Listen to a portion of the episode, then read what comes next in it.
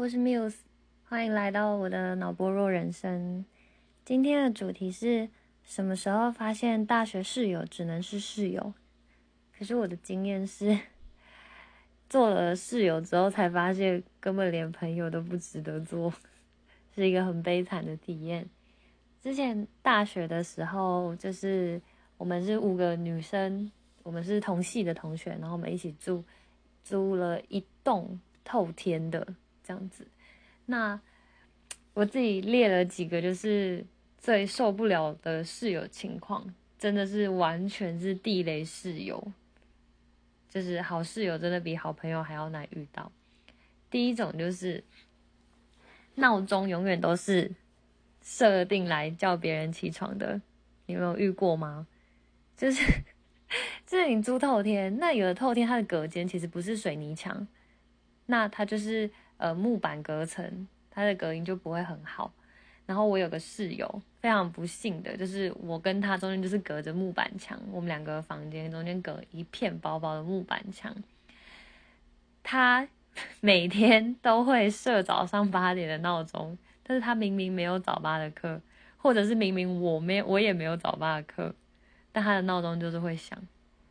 但他想了之后，他自己也不会醒，他就是很容易睡着，就跟昏迷一样的那种类型。那他的闹钟最夸张，就是我们五个人住，他的闹钟响到我们其他四个人全部都起床了，但是他自己没有醒。对，那最扯的是有一次不知道为什么半夜三点他的闹钟竟然响了，他的闹钟在半夜三点都响了，也不知道要叫给谁听。而且最扯的是他的闹钟不是手机闹钟，是。就是呃，你会放在以前会放在床头，然后会铃铃铃铃铃铃那种非常吵的那种闹钟，就是你一定要手过去，就是把它拍掉的那一种。他假日三点响的时候，他本人并没有在他的房间里面，他那天出去玩了，所以我们全部的人就一直在找到底是谁的闹钟在响。然后有一次最夸张的是假日的时候，他的闹钟又响了。就很不解为什么要设这些奇怪的闹钟在奇怪的时间，而且他自己也不会醒。另外，第二种就是卫生习惯超级差，因为我们以前住透天，所以我们就会有厨房，那就是包含什么洗完呃煮完饭不洗碗啊，然后吃完东西也不会拿去丢，那喝不完的饮料放冰箱啊，一放还放一个月，要不然就是豆浆变成豆花，然后还有因为我们是透天，所以我们会共用浴室。那女生的头发就会很长，然后整个浴室的排水孔全部都是头发，然后水都流不下去，然后泡还会在浴室洗澡洗洗就淹水，然后最恶心的就是卫呃，垃圾桶里面就是卫生棉就是直接敞开门户，要不然就是上完大号不刷马桶，就是诸如此类的，然后也会因为就是谁不去倒垃圾，然后还会吵架，很可怕。那第三种就是。第三种的室友，我也觉得蛮要特别注意的。这样子就是超级斤斤计较的室友，例如说，就是会有人会他会说：“哎，那个客厅的卫生纸我没有用，所以我不用付钱吧？”或者是：“哎，厨房锅子我又没有要煮饭，那我就不跟你们一起 share 喽。”然后或者是：“哎，上次我帮大家买扫把回来，你们一个人要给我钱，你们一个人分别要给我二十六块哦，记得要给哦。”这样子。就这种非常斤斤计较的室友，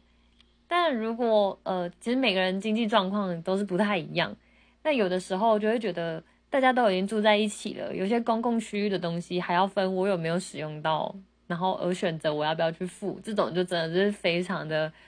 让人觉得不舒服。对，那以上就是三种其实很常见，然后也很可怕的室友类型。那我觉得其实。你大学室友一定是呃，大一住宿舍是学校帮你安排好的嘛？可是大二你搬出去之后，你就可以自呃很会跟你的同学、你跟好朋友然后住在一起。那如果说真的非常幸运，你跟你的好朋友的生活习惯跟价值观非常的接近，你们一定会制造出很多很美好啊，或者是很热血，然后又很有趣的回忆。但是你住在一起，真的难免会产生很多很多摩擦。所以，如果你现在还有跟你的大学室友保持友好关系，还有联络的话，请一定要跟他们好好相处，因为 他们一定知道很多你的秘密。对，那其实我就是如果你有遇遇过更多奇葩室友，也可以跟我分享。另外，最后想要小小跟大家一个小彩蛋，就是我之前的室友有一位少女，她非常的奇葩，因为她非常的爱裸体，而且她也很爱看别人裸体。这女生其实大家有时候都会一起换衣服啊，一起化妆什么之类的，可是她就是会直盯盯，直眼睛直勾勾的盯着你，就是看想要看你裸体这样子。那再加上说她自己本人也非常爱裸体。那就算因为我们是住透天嘛，所以有时候公共区还是会有一些呃，系就是带朋友进来，呃带朋友回来一起吃饭聊天或是做报告。然后有时候门一开就看到他，就是有时候会穿一条内裤，然后就待在客厅。你真的是一时之间真的是不知道该怎么说他。那其实我们有跟他说过，就是可不可以在公共区域的时候不要裸体，在你房间爱怎么裸就怎么裸。当然，因为我们没有跟男生住啦。所以他可能也觉得大家都是好朋友无所谓，可是有的时候，比如说你的家里你的爸爸妈妈要来你的 宿舍突袭检查的时候，真的是非常可怕。对，虽然可能真的是蛮养眼的，但是真的是清纯的心灵承受不了他裸体的冲击。好，以上就是我对于大学室友的这个议题的分享。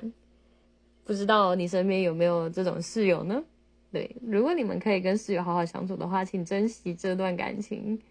对，你们会一起共患难的。晚安。